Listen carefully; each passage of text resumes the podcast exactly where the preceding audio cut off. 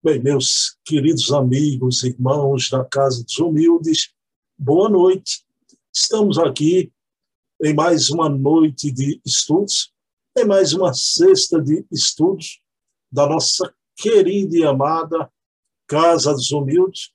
E como sempre fazemos presencialmente, hoje é estudo mesmo, não é?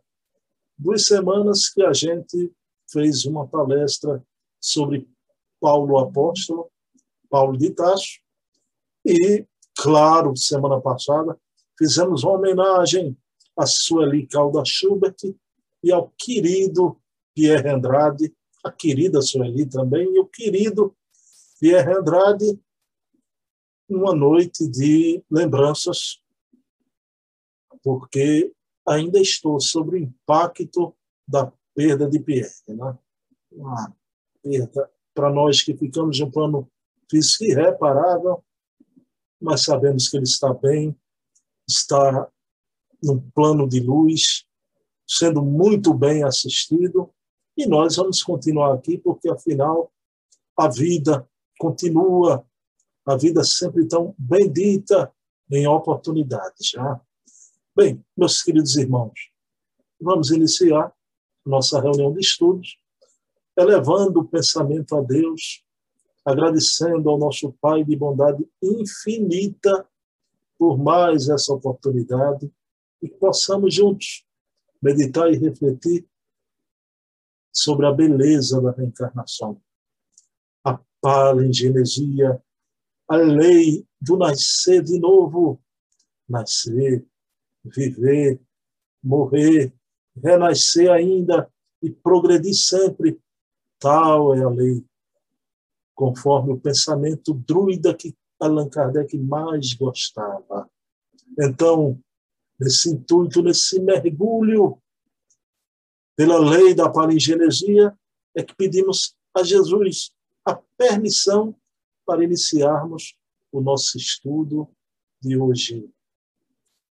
Meus queridos amigos e irmãos, estamos aqui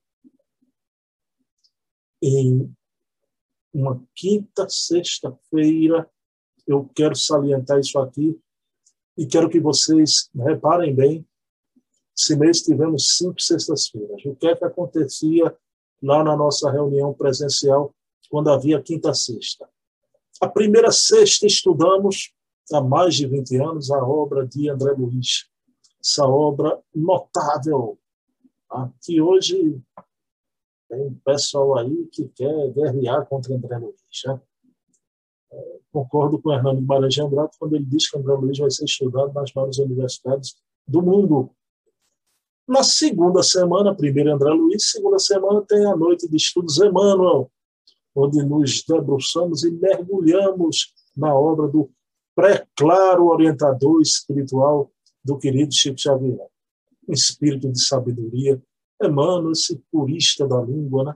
que tem a capacidade de, numa frasezinha curta, trazer um profundo pensamento, uma profunda reflexão. Isso é a panagem dos espíritos sábios, já. e dizer tanto com poucas palavras. Já. Na terceira semana, temos a noite de estudos Allan Kardec, claro, quando estudamos as obras fundamentais, estudamos a revista espírita, as obras de Kardec que vieram em sequência, né? Viagem Espírita, não é?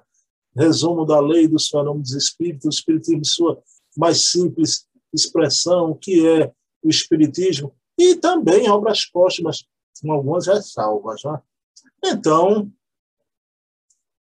a quarta semana temos a noite de estudos Bezerra de Menezes, onde estudamos a obra magistral de Bezerra, mas, meus queridos irmãos, aí eis a questão. Né? Quando havia quinta semana, o que é que a gente estudava?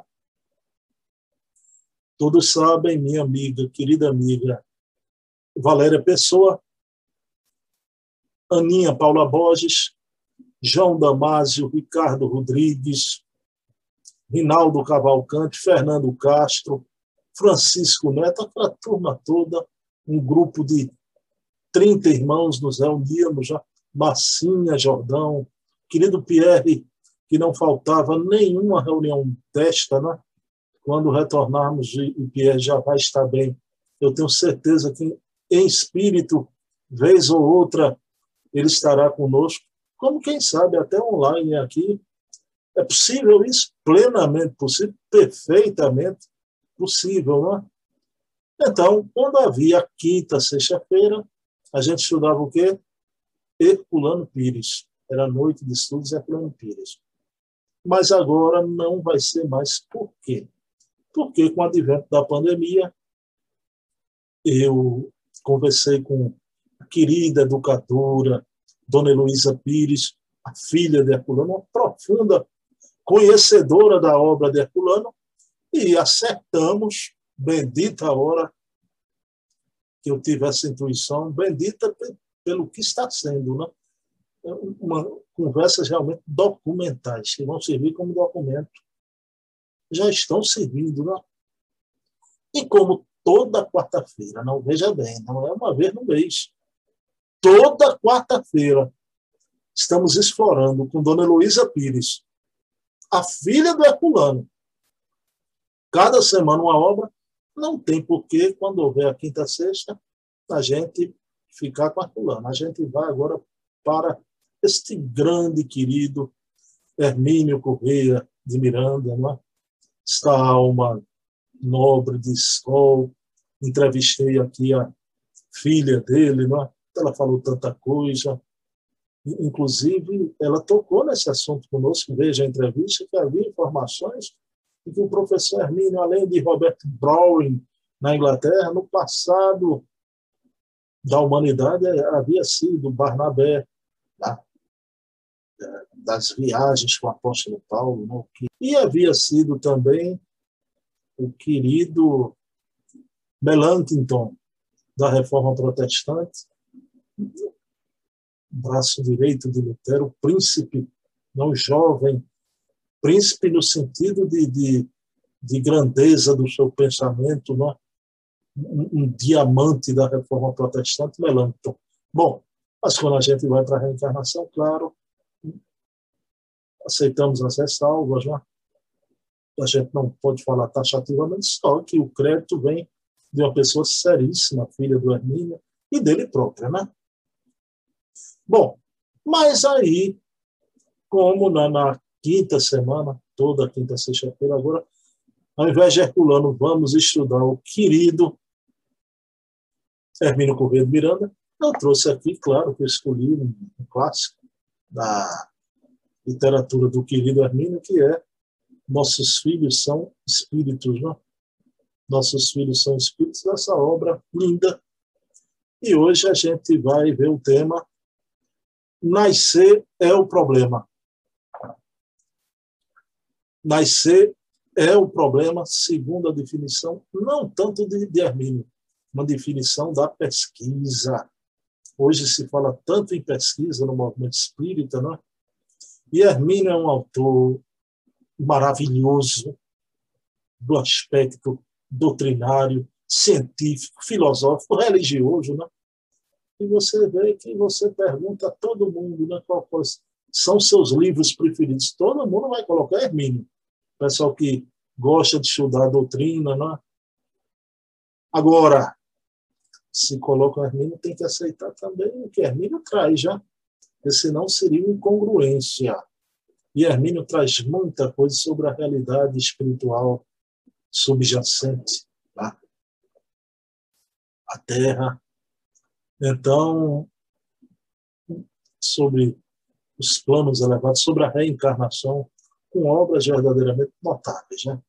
Vamos ver aqui, sempre quando eu ver a quinta sexta-feira, vamos analisar um tema de uma obra de Herculano. Hoje, o querido Herculano, que é este grande, deixa eu ver como é que eu digo, esse, faz um trabalho de arqueologia espiritual. Né? O homem que mais devassou a problemática da reencarnação, inclusive é uma obra sua famosa, né? Eu sou Camille de Moulin, onde ele vai penetrar os arcanos profundos daquela personalidade que é o jornalista Luciano dos Anjos, que reencarnou no Rio de Janeiro e faz uma regressão. O Luciano dos Anjos viu sua encarnação na França, como Lucien Camille Desmoulins, Lucien Lá, Luciano K, da sua esposa Lucille Desmoulins, que reencarna como sua filha aqui no Rio de Janeiro, Ana Lúcia Martinho dos Anjos, né? E outras personalidades que na regressão aparecem que reencarnaram aqui no Brasil, né? como o querido Danton, jornalista outrora e jornalista aqui no Brasil, como César Bournier, e políticos daquela época na França, como Marat, aqui reencarnou como Carlos Lacerda, é, trazendo até o mesmo temperamento né, atabaliário como foi Marat, foi o Carlos Lacerda também. Né? Então, o, o Hermínio tem uma obra também, A Memória e o Tempo, impressionante, onde ele faz um, um, um paralelo de, de, de um arquivo morto. Tudo que está no reservatório nosso, guardado nas profundezas do inconsciente, do subconsciente, né?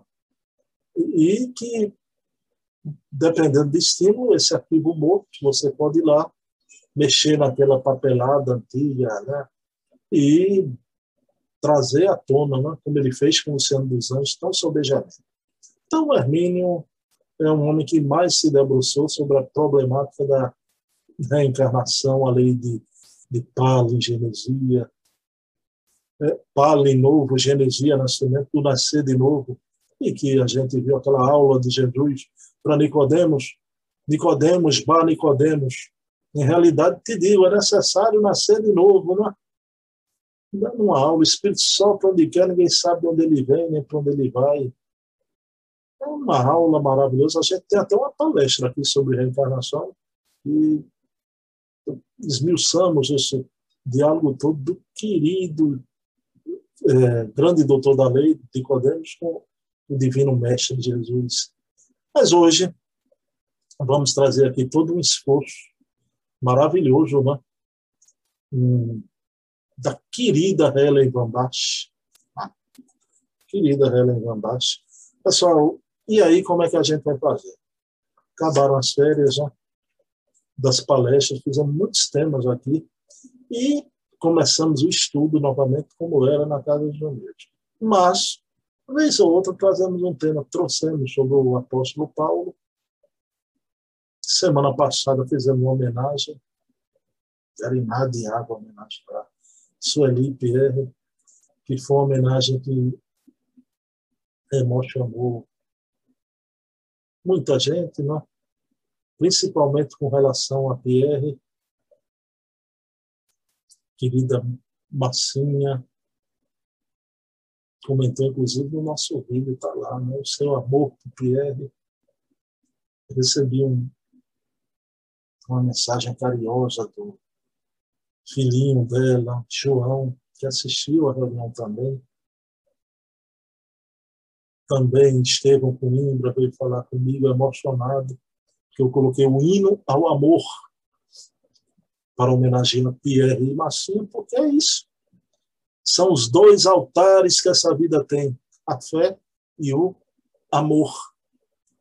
E a doutrina espírita faz com que a gente eleve esse conceito às alturas. A fé por si só, mas também o amor colocado no panteão dessa busca evolutiva. Né? Só que aqui na Terra nada é permanente. Vivemos na impermanência da reencarnação. Mas um dia, como dizia a nossa querida Edith Piaf, música cantada aqui brilhantemente por Dalva de Oliveira, mas naquela noite pensei em Pierre e pensei em Altemar Dutra, foi o que eu coloquei, né? Então, esse reencontro um dia se dará. Vencendo a impermanência da Terra, vamos encontrar no mundo da permanência. Né? No mundo das causas. Todos nós, não só o Machinha. Um dia eu vou abraçar Pierre novamente, como eu fiz no ano de 2014 na Federação Espírita Pernambucana. Primeira vez que eu me encontrei com Pierre. Né? Foi muito emocionante aquele encontro. A gente sempre se lembrava, eu e ele, ele, e ele já me conhecia, eu não conhecia Pierre, e ele, Bruno, eu te conheço, rapaz, né? Já te conheço, já vi palestra tua e Valéria Pessoa e Fernando estavam lá naquela tarde. Pra... Quem diria, né? Eu, Pierre, Valéria e Fernando, e que tornaríamos quatro amigos. Né? Essas coisas da lei do destino. A vida é mágica, meus irmãos. Né? A vida é mágica. A vida, a própria vida tem uma magia. A gente não precisa de sobrenatural. De... O milagre da vida é a própria vida. Né? Meu Deus, meu Deus. Pessoal, então, vamos lá. A querida, grande Helen Van Bach, o professor Hermínio traz obras notáveis ao longo do tempo. Né? Todo esse estudo do Hermínio nasceu o problema, é baseado na obra de Helen Van Bach, uma grande pesquisadora, psiquiatra e pesquisadora da reencarnação, Life Before Life. Life Before Life, vida antes da vida. Agora, atenção, fiquem atentos aí. Quando vocês forem procurar no Google, coloquem o nome Helen Van Bach, H-E-L-L-E-N um W, o ambaixo ou vambaixo, como quiserem. Por quê? Porque na língua inglesa tem um homônimo desse livro também. Life Before Life. Tem uma obra também do autor John Turner. Por isso, coloquem, quem quiser ver a capa do livro, que trata, tudo, pesquisar, fazer uma pesquisa. Vida antes da vida. Tem até uma obra, não confundir com Vida depois da vida, do grande Raymond Moody Jr., né? Isso aí é vida antes da vida. É grande também. Helen Van Bach. Ou Helen Wambach. Como queiram, né? Pessoal, vejam bem. Aí o Hermínio esclarece, sincero, fazendo assim, né? Já assistiu, você já traz um livro, vai para o texto, uma leitura comentada, analisada, só que aqui online não tem, lá a gente tem o debate presencial com microfone, né? Antes, deixe-me explicar que Helen Van Bach é uma psicóloga americana devidamente credenciada pelo seu PhD, pelo processo de regressão de memória, conseguiu reunir o mais importante acervo de dados científicos acerca dos antecedentes espirituais do ser humano até agora. Vejam bem, através da regressão de memória, ela reuniu o mais importante acervo de dados científicos. Vejam coisa notável, meus irmãos. Né?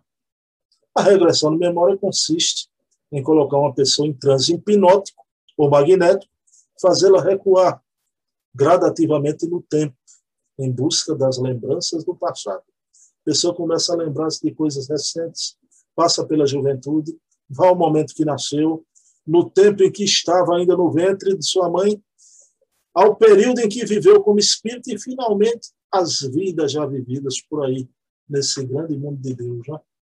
Então, vejam bem, vai retroagindo. Né? O Bruno, se lembra, o Bruno com 30 anos, o Bruno jovencinho com 17 anos, o Bruno criança, o Bruno no ventre da sua mãe, isso até aparece na regressão, e no plano espiritual ele começa, vai para outras vidas, fala línguas diferentes, como o trabalho do grande Brian Weiss, né? Muitas vidas, muitos mestres, já pelas centena, uma centena de reencarnação de Catarina, não é? Querida Catarina. Então, o leitor interessado aí, Vermínio, indica o seu livro, A Memória e o Tempo, no qual o tema é tratado com amplitude necessária. A Memória e o Tempo. Leiam esse livro, né? Onde ele diz uma coisa impressionante, né? Ele diz que o tempo é um local.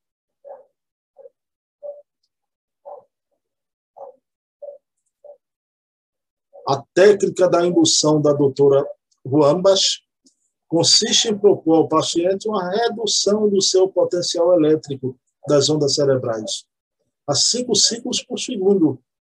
Embora o paciente não saiba ao certo do que se trata, sua mente interna sabe Eu diria melhor, que é o espírito que sabe.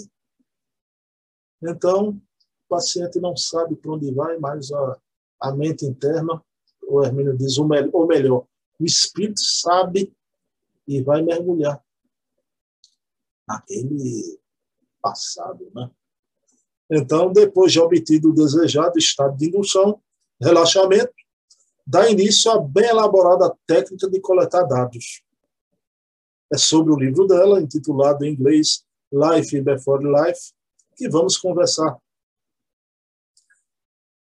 Dado que, conforme combinamos, você, leitor, e eu, autor, ficamos de priorizar dados oriundos de livros puramente científicos. Puramente científicos. Né? Então, agora não é um estudo para ser feito por qualquer um. Hermínio tinha as prerrogativas né, para fazer esse tipo de imersão, como a doutora Helen Rambas, psicóloga com PhD, né, tinha também de forma brilhante. Né? Então, os nossos respeitos à, à grande psicóloga Helen Basten, né? que fez essa incursão tá?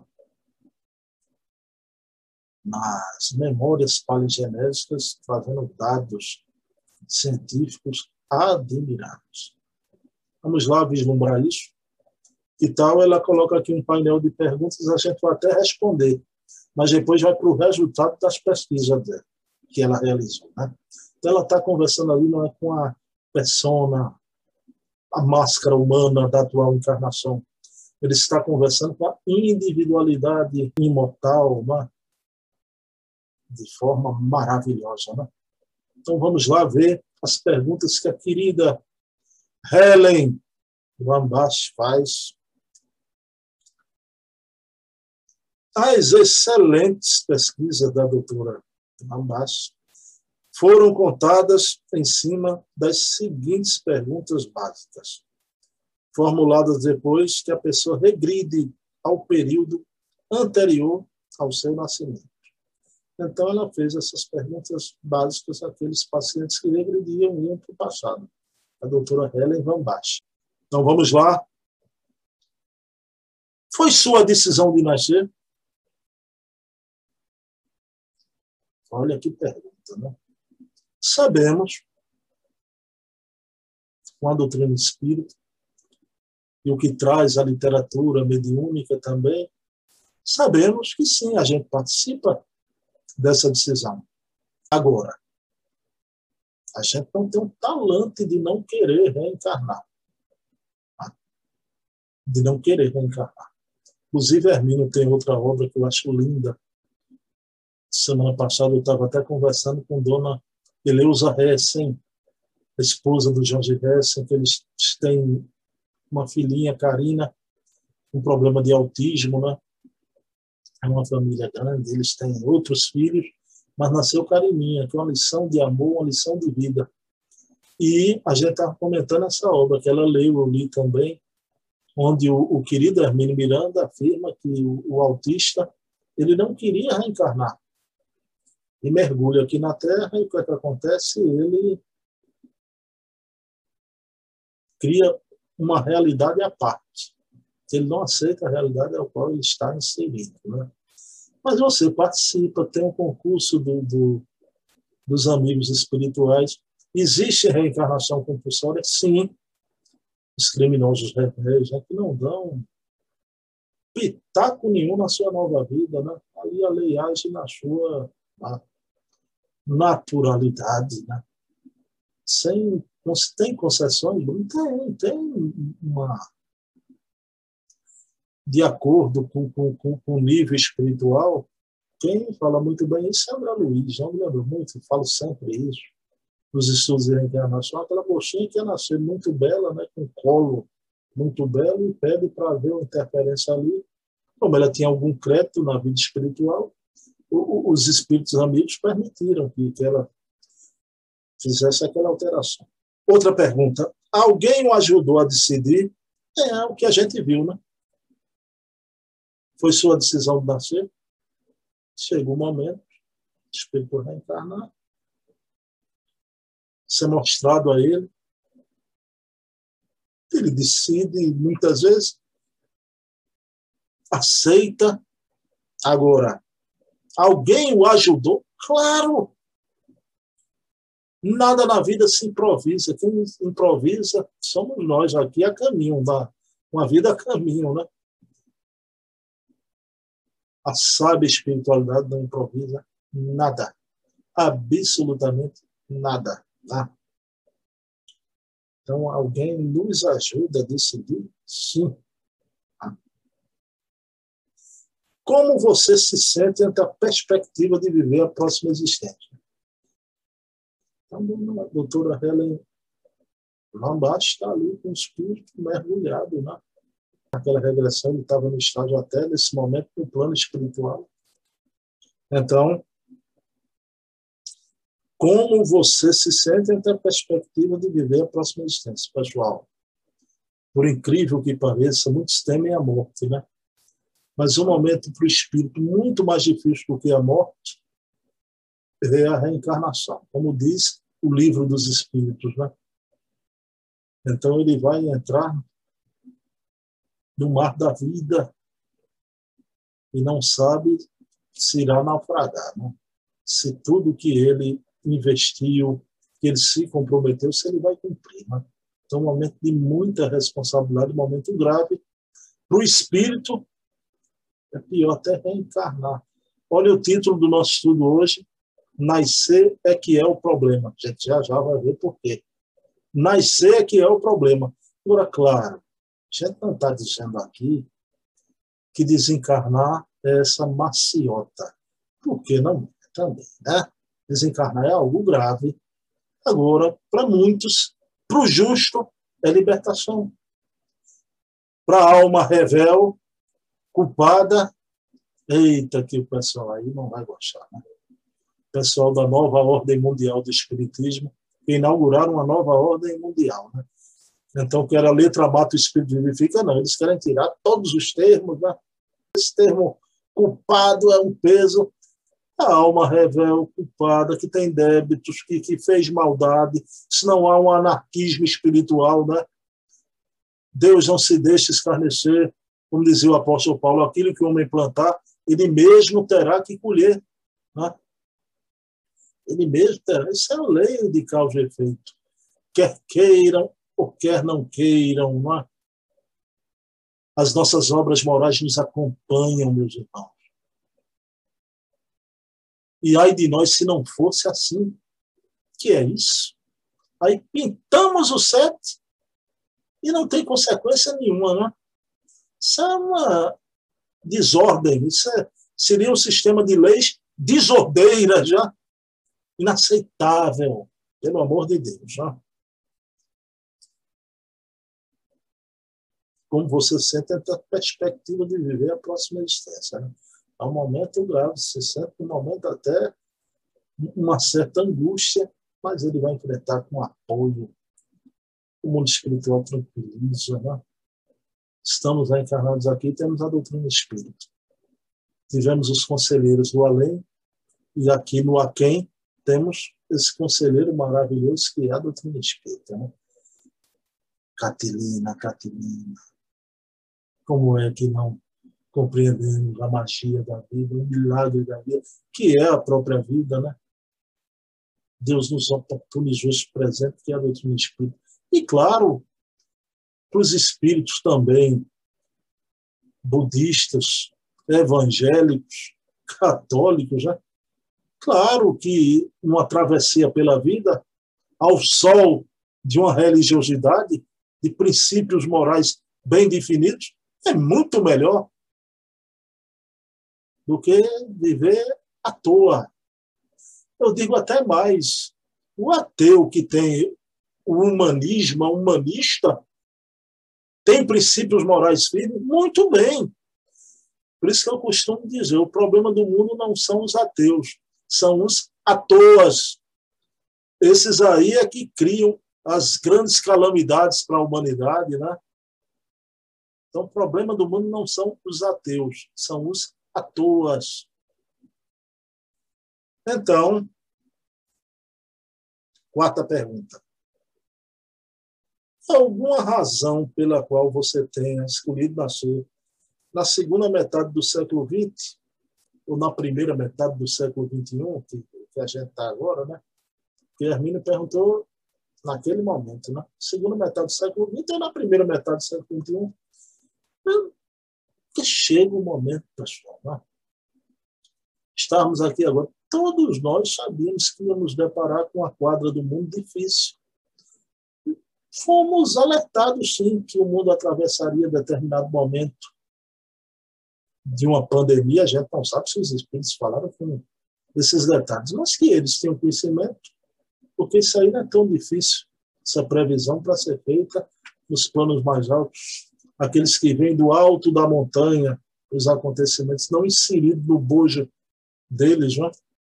Então estamos aqui nesse momento grave, fomos preparados para isso, para viver esse momento grave, divulgando a palavra do Cristo, da doutrina espírita, divulgando não só com palavra, mas com exemplo, com a vivência. A gente precisa, nesse momento, mostrar a luz do Espiritismo para o mundo. Um momento grave, a gente precisa dar apoio.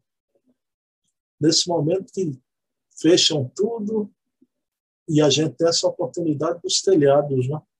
da grande rede mundial de comunicação dos computadores à internet, né? essa divulgação virtual. Vamos lá. Foi você que escolheu o seu sexo? Se foi porque você decidiu ser homem ou mulher, né? Bom, eu gosto muito da, da, daquela visão do, em Sexo e Destino, e que também foi desdobrada também pelo doutor Jorge André. Né? O espírito passou uma fileira de reencarnação no campo da masculinidade. Né? E depois passou uma fileira de, de reencarnação no campo da unidade. Né?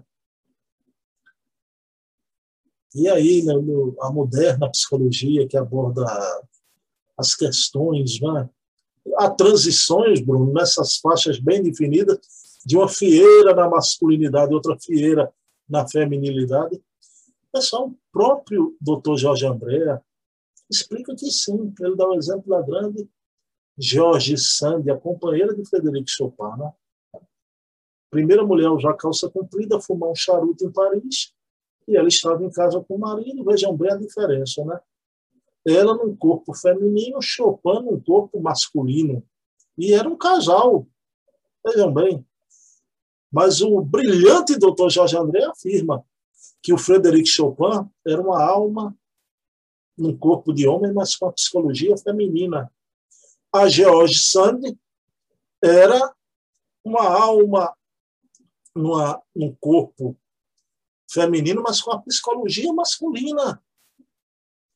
E naquele momento tinha uma goteira caindo na sala e a querida Jorge Sand não aguentou, né? o, o marido pacientemente ouvindo, olhando para gotinha d'água e tem, tem, tem. E Chopin assim, ó, ouvindo, gostando, mas por quê? Vocês vão saber por quê. Aí a Jorge Sand não aguentou, pegou a escada, consertou a goteira. O brilhante, genial Frederic Chopin para o piano e compôs a sinfonia Gota d'Água. Uau! Né?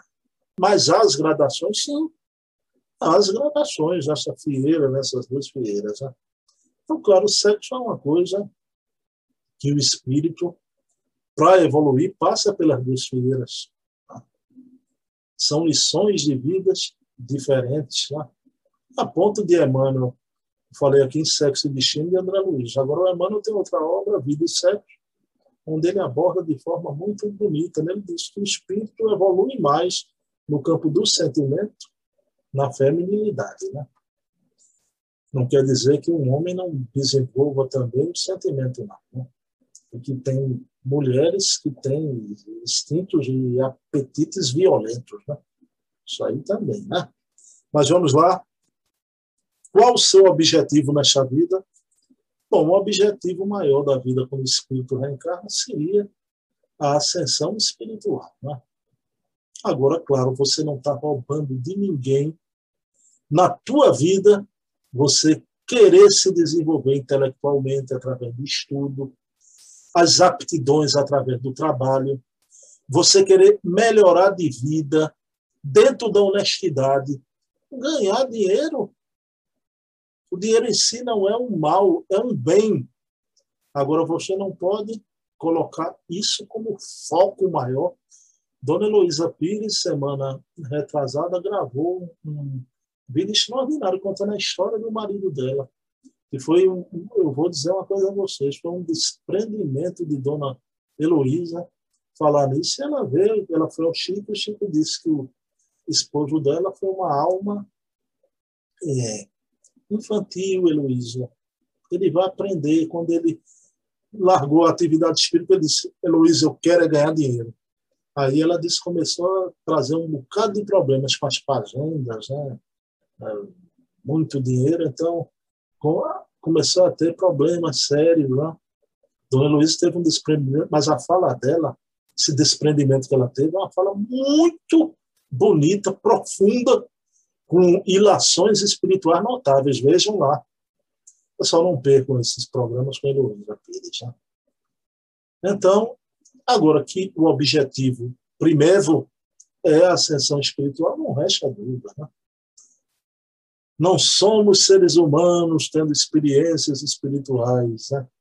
Somos espíritos tendo experiências humanas. Como diz novamente o brilhante doutor Brian Weiss, né? de muitas vidas, muitos mestres. Eita, hora que a doutora Helen vai perguntar. Concentre-se no feto. Você sente que está dentro dele ou fora? Ou entrando e saindo? Em que momento sua consciência passa a funcionar no feto? A consciência não é um feto. Por isso que tem casos de, de espíritos que regridem, botam o dedo na boca até a posição fetal. Então, do jeito que eu não sou meu corpo. Eu não sou Bruno. Eu estou Bruno. Já fui fulano, ciclano, beltrano. Já vivi aqui, acolá, alhures, algures, né? Então, eu não sou minha matéria. Sou filho do universo. Então, mesma coisa com relação ao feto, né? O que você sentiu ao emergir do canal do nascimento? Meu Deus, quando você vai estar saindo ali pelo claustro materno e vagido vai abrir os olhos. Esse é o pior momento, né? O Herculano disse, Herculano Pires, disse que no momento que ele saiu de dentro da sua mãezinha, ele foi enrolado pelo cordão umbilical, né? em que ele correu perigo de vida. E ele escreveu assim: Mal eu abria meus olhos para a vida, ela me envolvia com as tenazes da morte. A vida é bela, pessoal. Como eu disse, a vida é mágica, é um milagre da vida.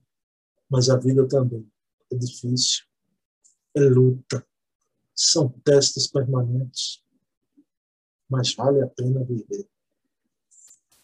Então, aí vamos às consequências. Né? Vejam que estudo maravilhoso da doutora Helen Wambach, né? ou Wambach, como queiram. Olha lá.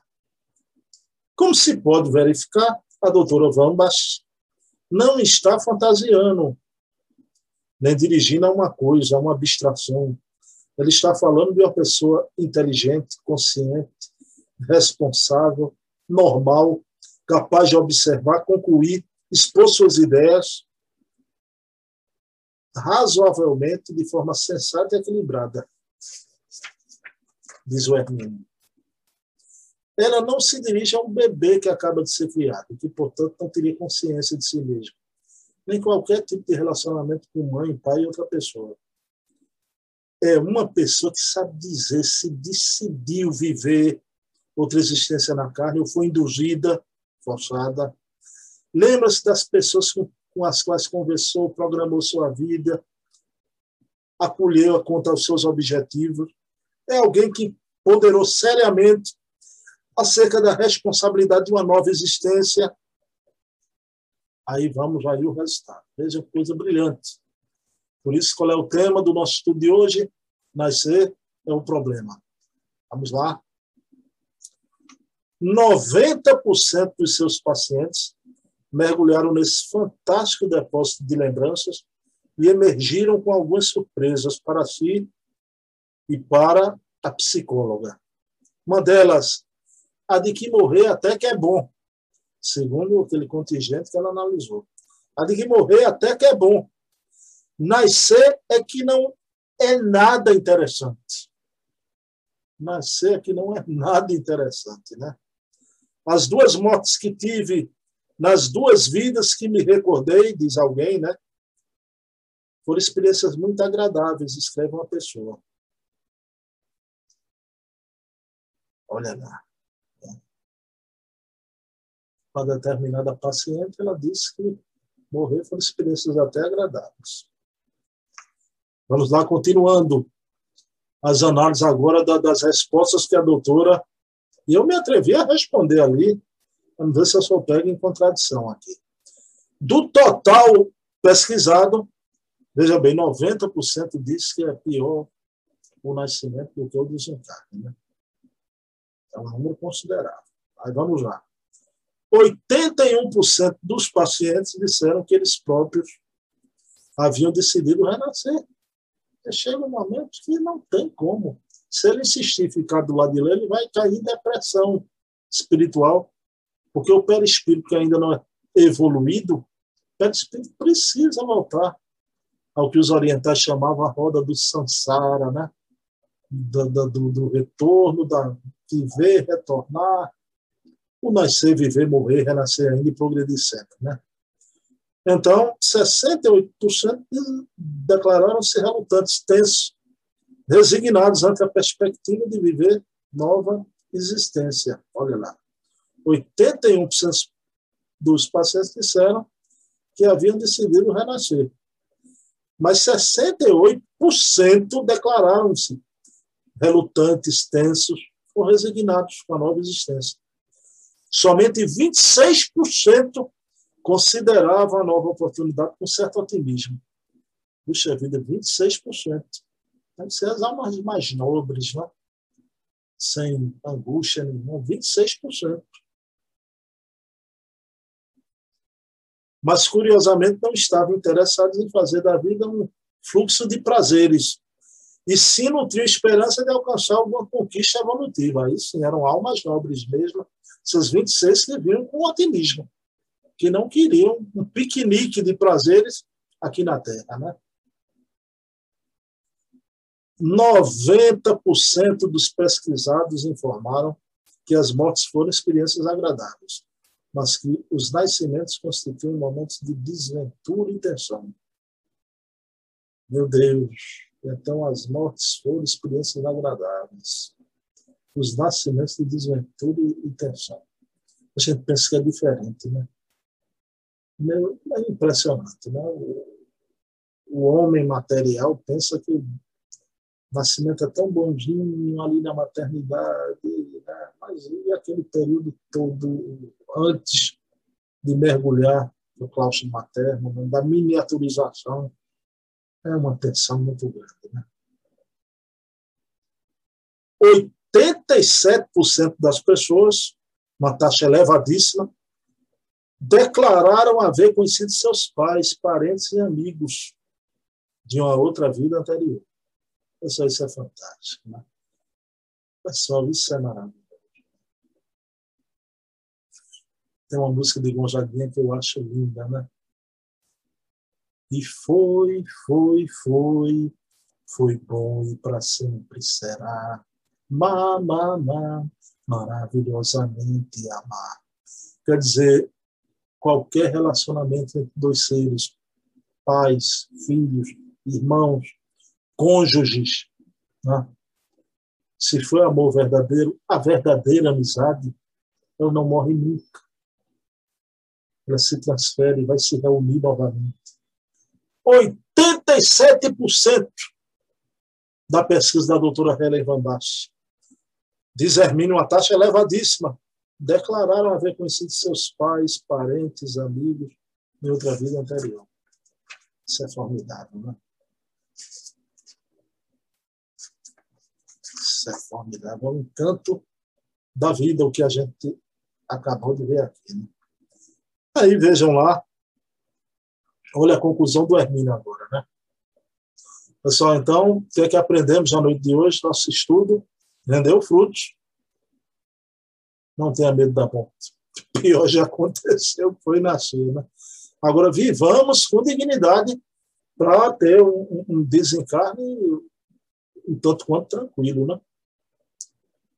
E que façamos valer a pena essa vida para o nosso nascimento em outra vida ser menos tenso. A consciência menos enegrecida, né? Aí o pessoal que vem com aquela história da nova ordem mundial do espiritismo, né? Que não, não vem com essa conversa de culpa, não de responsabilidade. É, parece que o espiritismo é doutrina dos irresponsáveis, né? Dos irresponsáveis. Aí vou fazer um filme Espiritismo e os irresponsáveis. Vou chamar Jesse Baladão para fazer o papel, pelo amor de Deus. Né?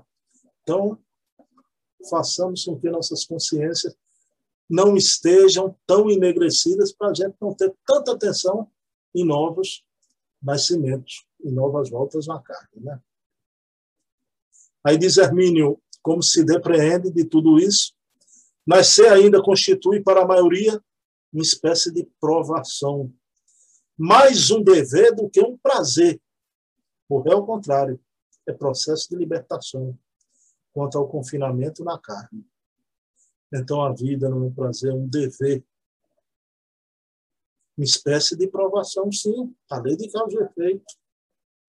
Processo de libertação. Vejam bem, essa regressão é feita com espíritos na América do Norte, que não tem nem esses conceitos aqui do, do espiritismo, né? E veja como a noção corresponde à obra de André Luiz, às informações do Emmanuel. Claro, com Kardec. Com Kardec, Kardec é o, a nossa bússola maior. Claro que eu estou citando André Luiz e Emmanuel por causa de certos contextos aí que a gente está vendo que querem pôr em dúvida André Luiz. Né? O que Leonardo Marmo, querido Leonardo Marmo, define tão bem esses exegetas modernos, né? que são os Kardec estritos. Pelo amor de Deus, Catilina, Catilina. Né? Pessoal, então, a mais dramática conclusão, olha o fecho total agora do Hermínio. Né? Porém, é que a mais destacadamente ressalta a conclusão desta pesquisa é de que a criança é um ser espiritual adulto experiente, consciente, dono de insuspeitado acervo de conhecimentos, envolvido em deliberado projeto de vida com metas, objetivos, propostas nitidamente concebidas e programadas. É, portanto, uma pessoa preexistente e sobrevivente, conforme o Espiritismo insiste em ensinar há mais de um século e como o próprio Cristo ensinou acerca de dois mil anos. Atestada a imortalidade, a preexistência e a sobrevivência, como diz o querido professor Hermínio Correia de Miranda. E eu quero, nesse final de reunião, enviar um abraço à querida Ana Maria Miranda, desejar que a espiritualidade possa levar até seu Odaí, o seu esposo, que está passando por uma fase de doença.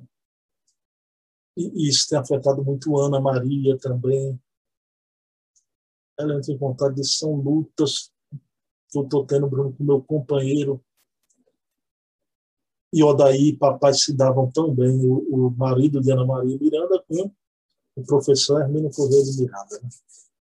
Ana Maria me contou que já na década de, de 90, né, o, o seu Odaí comprou um computador novo, porque o professor Hermínio não queria largar aquela máquina de datilografar. E Ana Maria Contente disse que ele ficou, parecia um menino com, com a internet, né? E, e o seu Odaí, o esposo Maria, ensinou tudo a ele direitinho. E ela disse, Bruno, papai já com aquela idade aprendeu tudo. Ele não saía da internet. Imagina que maravilha, né? Hoje ele está no plano espiritual, usufruindo dessas novas conquistas de hoje e também do futuro, né? Essas conquistas maravilhosas que virão para a humanidade, né? Então fica aqui um abraço, a nossa gratidão à Ana pela entrevista que ela nos deu sobre a vida do professor Fulano. E aqui, todo mundo que tem um livro, vejam no último capítulo da obra, Diploma de Pai. Diploma de Pai. Diploma de Pai tem muito a ver com a querida Ana Maria. Tem tudo a ver, né? Ele, ela ficou pasma quando ele deu o livro de presente. Estava lá o Diploma de Pai. Pessoal, é isso. Vamos chegar ao fim. Um pedido que eu sempre eu faço, né? Semana passada tivemos a esposa do Marco Milani da UJ, Andréa Laporte Milani, né? Entrevista muito boa. Ela é uma estudiosa da, da mediunidade, mostrou os problemas lá que acontecem no Centro Espírita Allan Kardec, lá em Campinas, já. São problemas parecidos com todas as casas. Espíritos estão vivenciando nessa pandemia o recolhimento, agora na volta muita coisa vai ser mudada. Né? Não dá para ficar mais como antes. Tá? Então, foi uma entrevista muito boa e quero convidar vocês para amanhã, às 20 horas, no meu canal. Vou entrevistar uma comunicadora espírita, radialista, vejam bem que cabedal. Né? Ela apresenta o programa Amanhã Boa Nova, Rádio Revista André Luiz, e quem somos nós? querida Vanessa Ramos. Essa entrevista promete, né? Vanessa é muito simpática, né? Pessoa preparadíssima, uma comunicadora de marca maior, né? Trabalhando no maior nicho de, de difusão do espiritismo pelo rádio e TV, né? A TV no maior é a Rádio Boa Nova, né? E ela vai falar sobre tudo isso e outras cositas mais, claro que eu não vou entregar aqui, fazer spoiler para vocês. Vão lá e assistam amanhã, 20 horas. São entrevistas que a gente faz com muito amor, do mesmo jeito que eu faço esse estudo aqui. Né? Faço uma resenha semanal toda terça com Silvio Mariano, sempre 8 horas da noite. Terça, 8 horas da noite, Silvio Mariano, eu e ele, a gente tra traz uma resenha, dois livros por semana, com Dona Heloísa, aquele bate-papo maravilhoso toda quarta-feira. Sexta se estuda aqui no sábado faz entrevistas. Né? Alguém pode perguntar, é cansativo, Bruno? É cansativo. Né? Porque essas noites, pessoal, isso é uma energia psíquica muito, muito grande, né? Então, vejam bem, a gente acaba essa reunião aqui de sexta-feira, nove horas da noite. No sábado, uma hora e meia, né? Com Silvio, Mariana e Luísa é menos, é, mas são momentos e você está ali gravando e às vezes tem uns problemas da gravação, né? Não é sempre, mas vez ou outra tem um problema na, na gravação, mas é muito compensador, tá? E vocês me conhecem, essa coisa chegou para mim agora. Falo mais a entrevista, que eu sou um palestrante desde os 18 anos já. Né? aqui no Recife, já fui em tudo que é casa espírita, vou em muitas ainda, né, antes da pandemia. Não, não falo tanto os estudos, as palestras, né. Agora, o que eu vou dizer, momento de emoção para mim, entrevistar uma Heloísa Pires e me tornar amigo dela, que é uma pessoa tão acessível, e, e ficou muito feliz por eu gostar tanto do pai dela, da obra do pai, né? E ela trata você como se fosse da família, é uma fofa, Dona Heloísa Pires. Quero desencarnar um dia e me encontrar com a jovem Heloísa Pires, já, com seu papai. Eita pretensão, Bruno Tavares, já. Deixa de pretensão. Não, com Heloísa, estou circulando, deixa para lá. Se ela puder me levar até ele, mas eu posso estar onde eu tiver, Dona Heloísa, por favor, venha até mim. Ela vem. Ela vem, que ela é uma flor de formosura, né? Querido Silvio também aqui, que eu sou amigo de Silvio, e estou apresentando o Silvio aí, que é quem mais conhece esse grande livreiro. Ninguém conhece mais livro de espírito em Pernambuco que é Silvio Mariano. E ele vem com aquele jeitão dele, que eu gosto de Silvio, aquele jeito, cara de brabo, né? Parece que está aborrecido, né? Você olha para Silvio Mariano, você chega fica, Ave Maria, parece que ele vai dar uma bufetada em você, né? Mas quando começa a falar é aquela verdade verdadeira, né? Uma beleza Silvio Mariano, né? Adoro Silvio Mariano, o respeito que eu tenho o Silvio Mariano. E essas entrevistas né, chegaram no momento certo da minha vida, que eu estou maduro, né? Nos meus 54 anos. Estou naquela fase da, da calma, tá? fazendo o apanhado, e porque o bom de quando você está mais velho é porque você já tem experiência do caminho. Você já sabe o caminho das pedras, né? Por isso que eu, se fosse há 15, 20 anos atrás, eu ia discutir com um dos entrevistados disso. A entrevista não ia terminar bem. Eu digo, boa noite, passe bem. Hoje não, hoje a gente está sereno, a gente compreendeu o, o caminho do, do, contraditório, né? E que isso é assim, as diferenças. Então, isso é muito bom. Isso é muito bom, né? Então, espero vocês amanhã com a querida Vanessa Ramos, né? um momento de muita fraternidade, muito conhecimento e, e, muita vivência que ela tem na prática da comunicação espírita. Né? Pessoal, então, vamos lá. Não tenho mais nada que falar com vocês por hoje. Eu ainda bem. Né? Eu vou jantar agora. Né? A dona Cêcia está me esperando ali para jantar. E até essa mania eu tenho. Eu não faço essas gravações, eu não janto antes eu tenho mania de achar que a digestão vai atrapalhar os neurônios, né? Então eu janto depois, né? Pessoal, então vamos orar. Agradecer a Deus por essa oportunidade bendita de estarmos aqui na noite de hoje estudando a obra de Hermínio Correia de Miranda, este grande escriba do movimento espírita brasileiro, e na noite de hoje é um tema tão maravilhoso. Nascer é o problema, mas nascer também é uma oportunidade bendita. Esta vida que temos é uma oportunidade única para ganharmos a reencarnação, que possamos sair daqui como um completista, chegar no plano espiritual com menos débitos que no passado. E que possamos aprender sempre